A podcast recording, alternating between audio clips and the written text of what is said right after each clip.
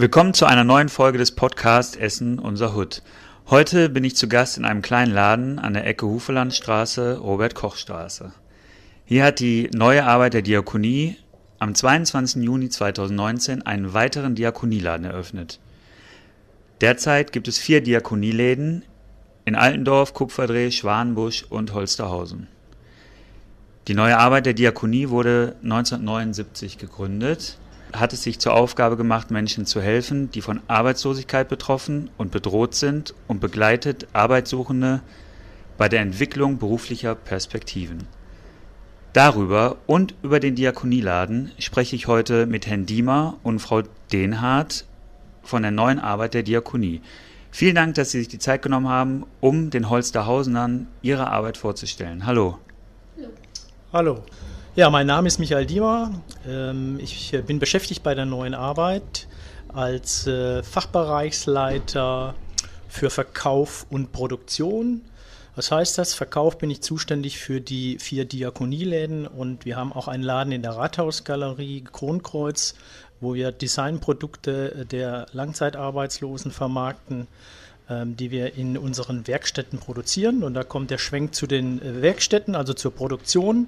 Da bin ich auch für zuständig, für die Werkstätten im Wesentlichen für Kronkreuz. Was das heißt, das die, ist die Holzwerkstatt, Näherei, Grafikatelier, Fotostudio, Multimedia, Buchbinderei und Ateliers. Und da produzieren wir unter äh, Designanleitung und Fachanleitung zusammen mit den Langzeitarbeitslosen Möbel, ähm, Nähprodukte, Taschen, äh, alles zu sehen in der Rathausgalerie Essen. Also ein Besuch wert, äh, mal in die Rathausgalerie zu gehen. Ja. Und die Bereiche betreuen Sie?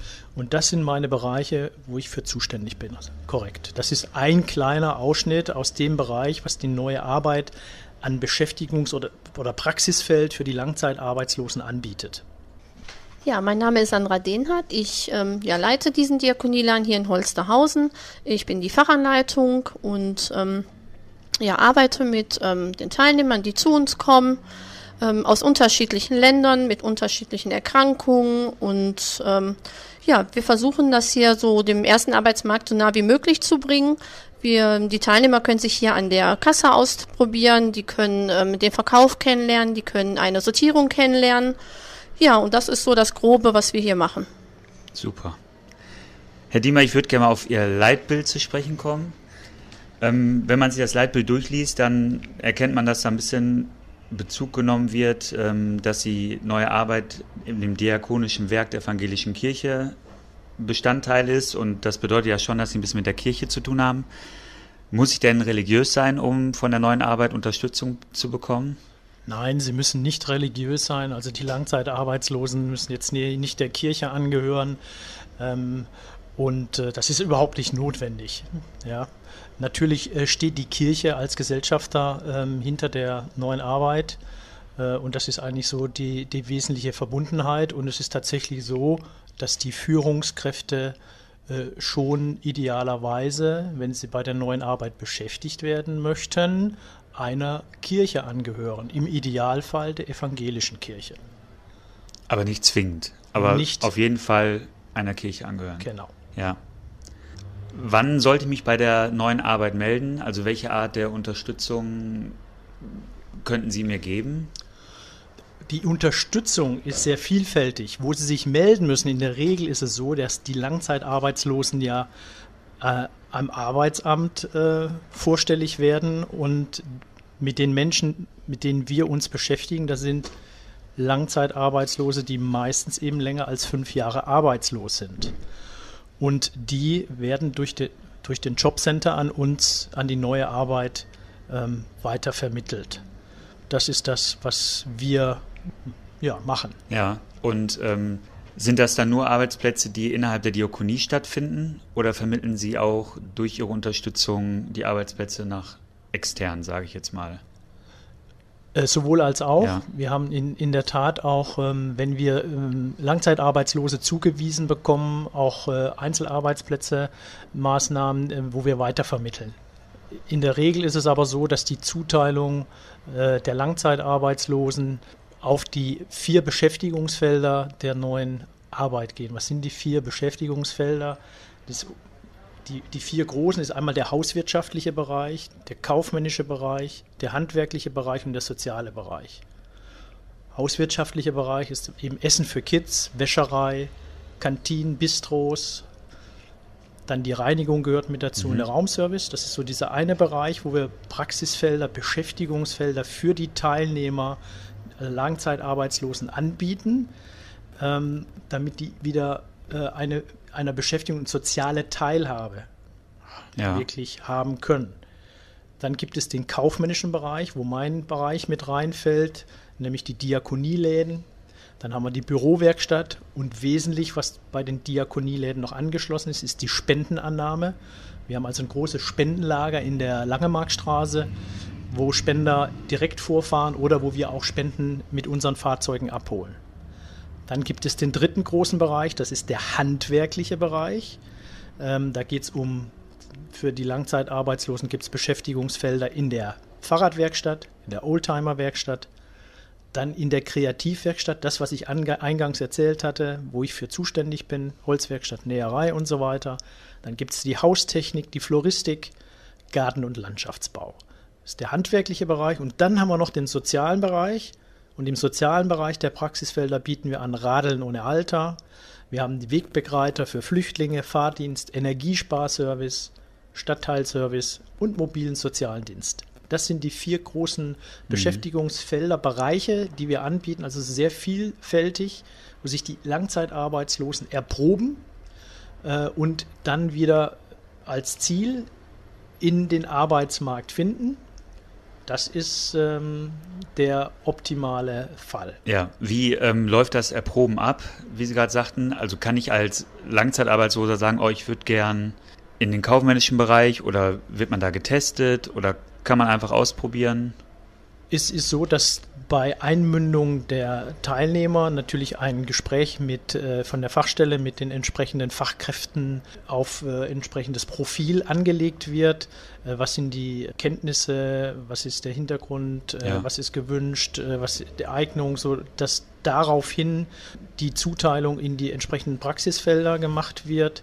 Und dann wird nochmal der Teilnehmer im Praxisfeld entsprechend mündet er ein und führt da dann nochmal ein Gespräch, Gespräch äh, und dann sieht man, inwieweit das dann auch wirklich dann passend ist. Ja, ist das denn ähm, die Arbeitsplätze bei der Diakonie eine Zwischenstation zwischen Arbeitslosigkeit und ins große Berufsleben reinzukommen oder ist man einfach dann da beschäftigt und da kann man dann auch bis zur Rente beschäftigt bleiben?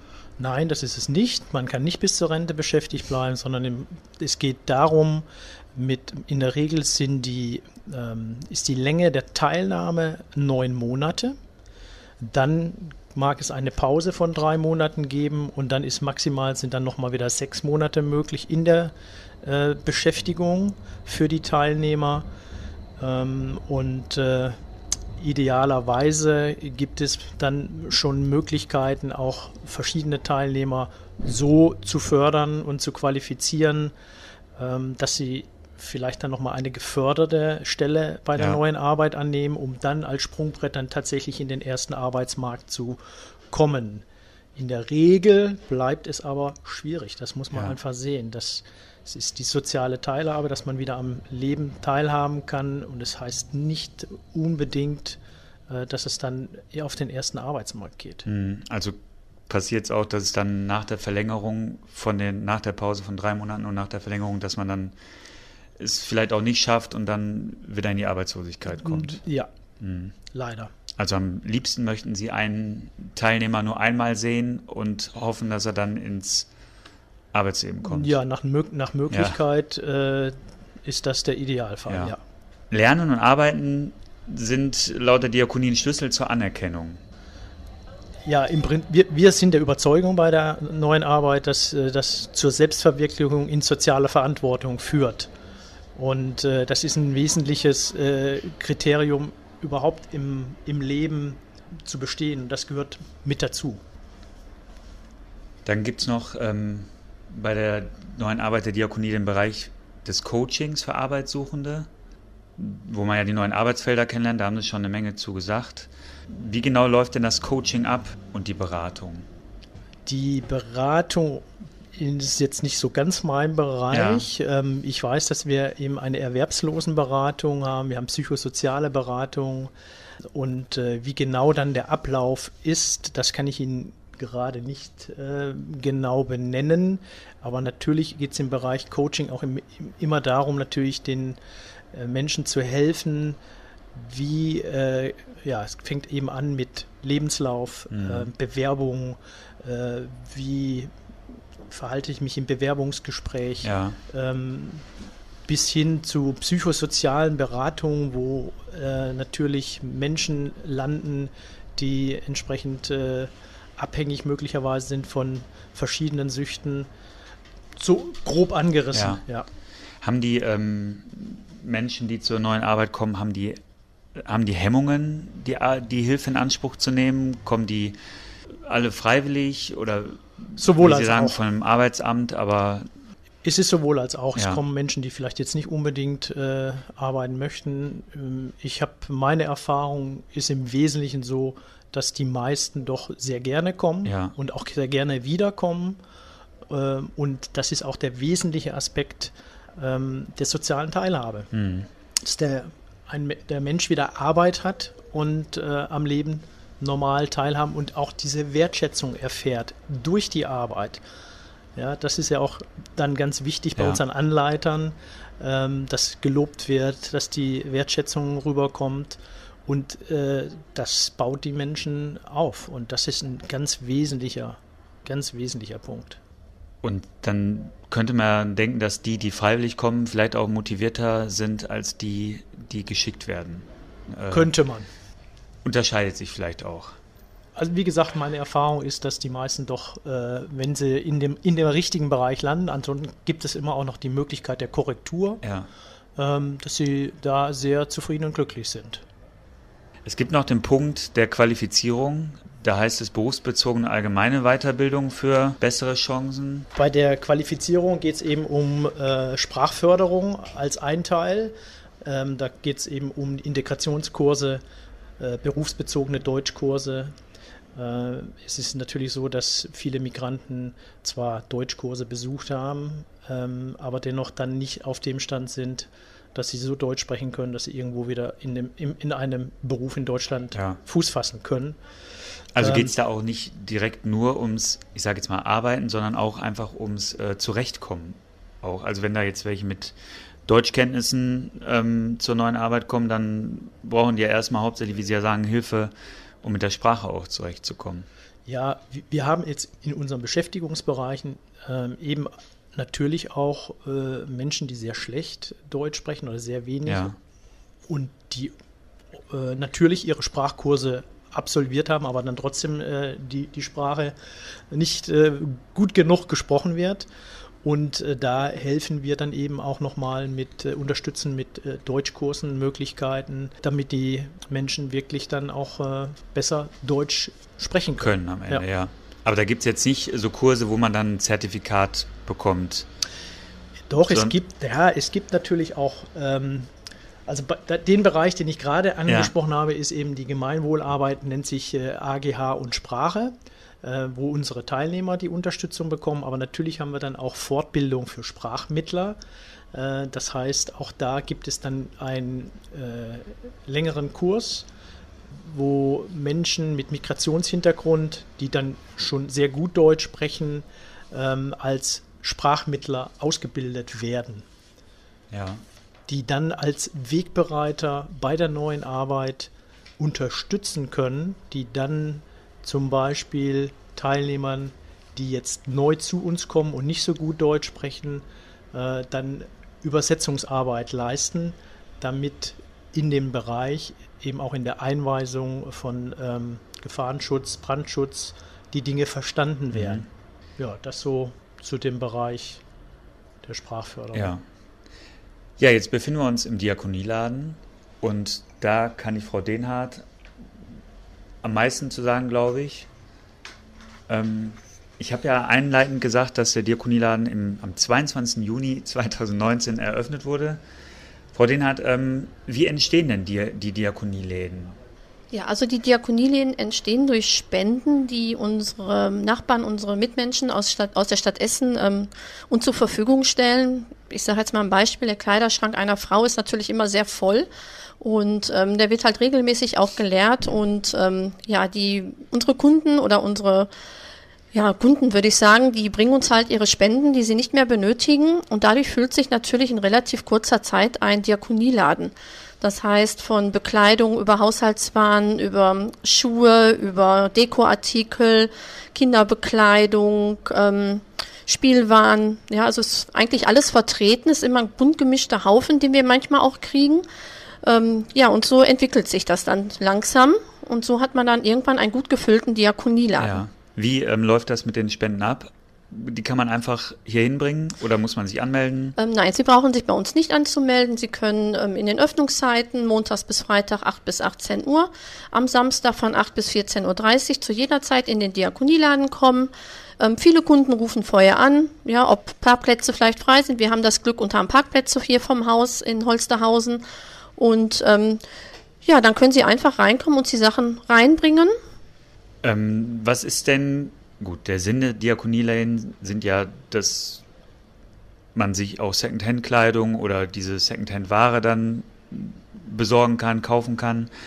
Kommen denn jetzt nur Bedürftige oder kommen jetzt auch Leute, die einfach nur stöbern wollen und überhaupt neugierig sind und einfach sich günstig Sachen holen wollen. Genau, unsere Kunden sind also wirklich ganz bunt gemischt. Von dem wirklichen Hartz-IV-Empfänger, der halt jetzt vielleicht nicht so viel Geld zur Verfügung hat, über eine Großfamilie, die vielleicht auch nicht so viel Geld zur Verfügung hat. Es kann aber auch ein Arzt sein, ein Rechtsanwalt sein.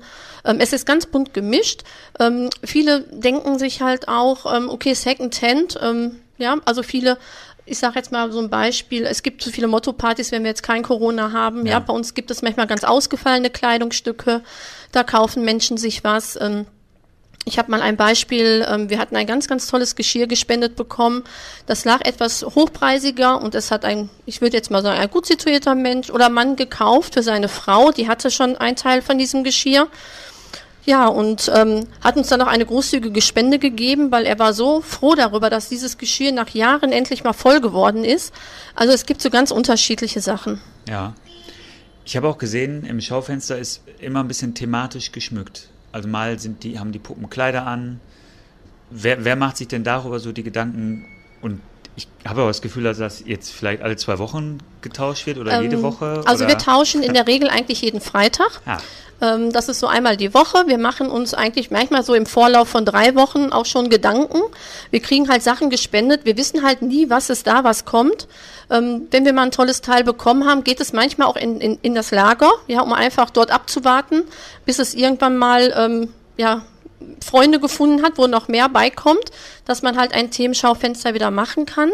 Ähm, also wie gesagt, ganz unterschiedliche Sachen. Eigentlich versuchen wir das jede Woche zu wechseln. Ja. ja also ich finde es sehr schön, wenn man an dem Laden vorbeigeht und hat jede Woche was Neues zu schauen. Ja.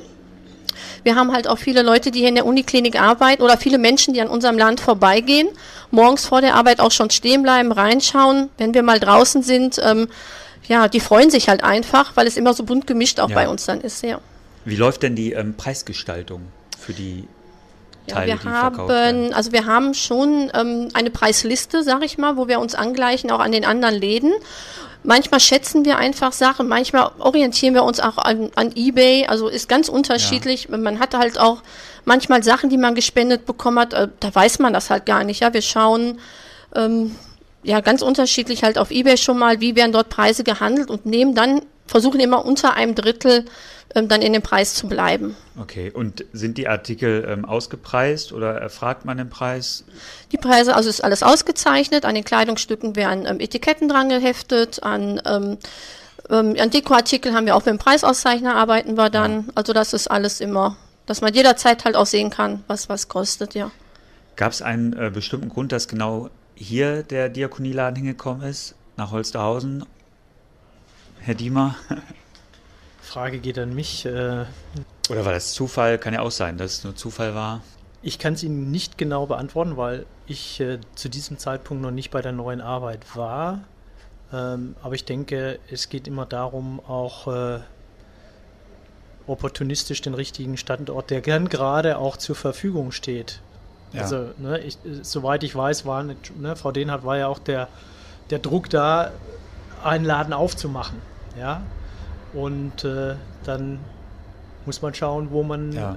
eine entsprechende Fläche bekommt. Und das war dann hier der Fall und deswegen ist hier angemietet worden. Ja, so lange stand das Lokal nämlich, glaube ich, auch nicht leer. Also hier war ja vorher ein Buchhandel drin. Genau. Und es war natürlich auch, äh, wir waren sehr zufrieden hier mit der, mit der zentralen Lage ja. gegenüber von der Uniklinik.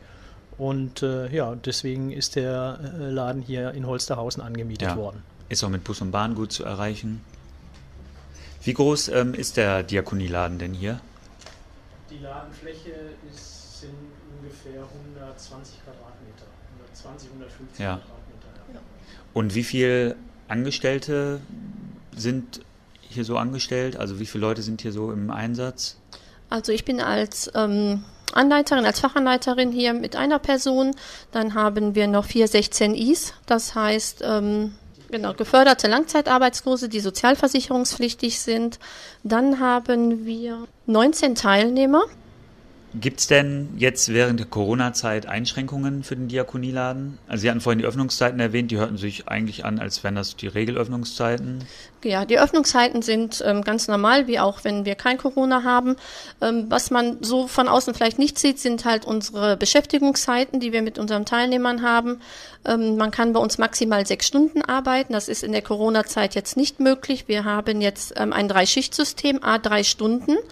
Wir haben immer eine Viertelstunde dazwischen, wo sich kein Teilnehmer hier in dem Diakonieladen aufhält. Das heißt für uns als äh, Fachanleiter und 16i, äh, wir desinfizieren die Arbeitsgeräte, das heißt die Tische, das Werkzeug, womit gearbeitet wird. Wir ähm, desinfizieren nochmal den Kassenbereich.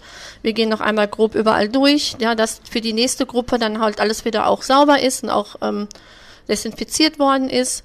Ja, und so ist, ähm, ja, sind die halt alle ein bisschen auch getrennt, dass mhm. im Falle wenn mal was passiert, dass das halt auch ein bisschen getrennt ist. Also in der Regel sind die sechs Stunden hier im Einsatz. Bis wenn, zu sechs Stunden. Bis, zu sechs, bis Stunden. zu sechs Stunden. Das ist dann noch der einzige Einsatz oder werden die auch noch woanders eventuell eingesetzt? Also die Teilnehmer sind äh, spezifisch dann Orten zugeordnet. Ja. Das wäre in dem Fall jetzt Holsterhausen und da bleiben die dann auch die neun Monate. Andere sind möglicherweise in Kupferdreh, mhm. aber die Standorte sind immer fest. Und die Corona-Zeit war natürlich ein schwerer Schlag, weil wir ja zumachen mussten im März, wie eben alle Einzelhandelsgeschäfte. Mhm.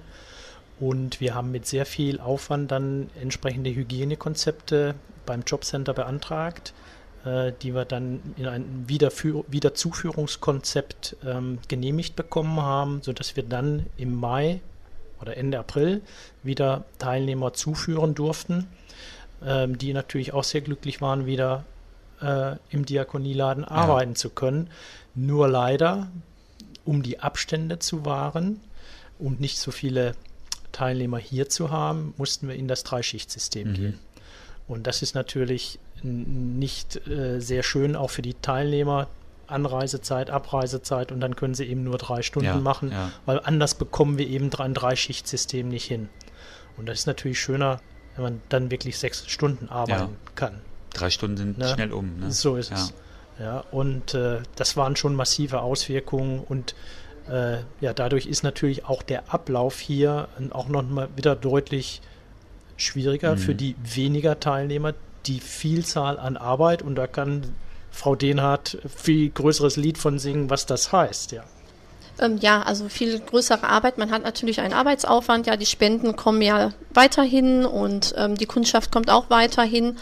Ähm, ja, also diese drei Stunden sind für viele ähm, aber auch eine Hilfe schon mal. Ja, alleine ähm, dadurch, dass sie halt auch wieder rauskommen, äh, ihre Freunde treffen hier. Also man hat hier wirklich Freundschaften, haben sich hier entwickelt. Ähm, viele sind froh, einfach ähm, trotzdem auch was leisten zu können.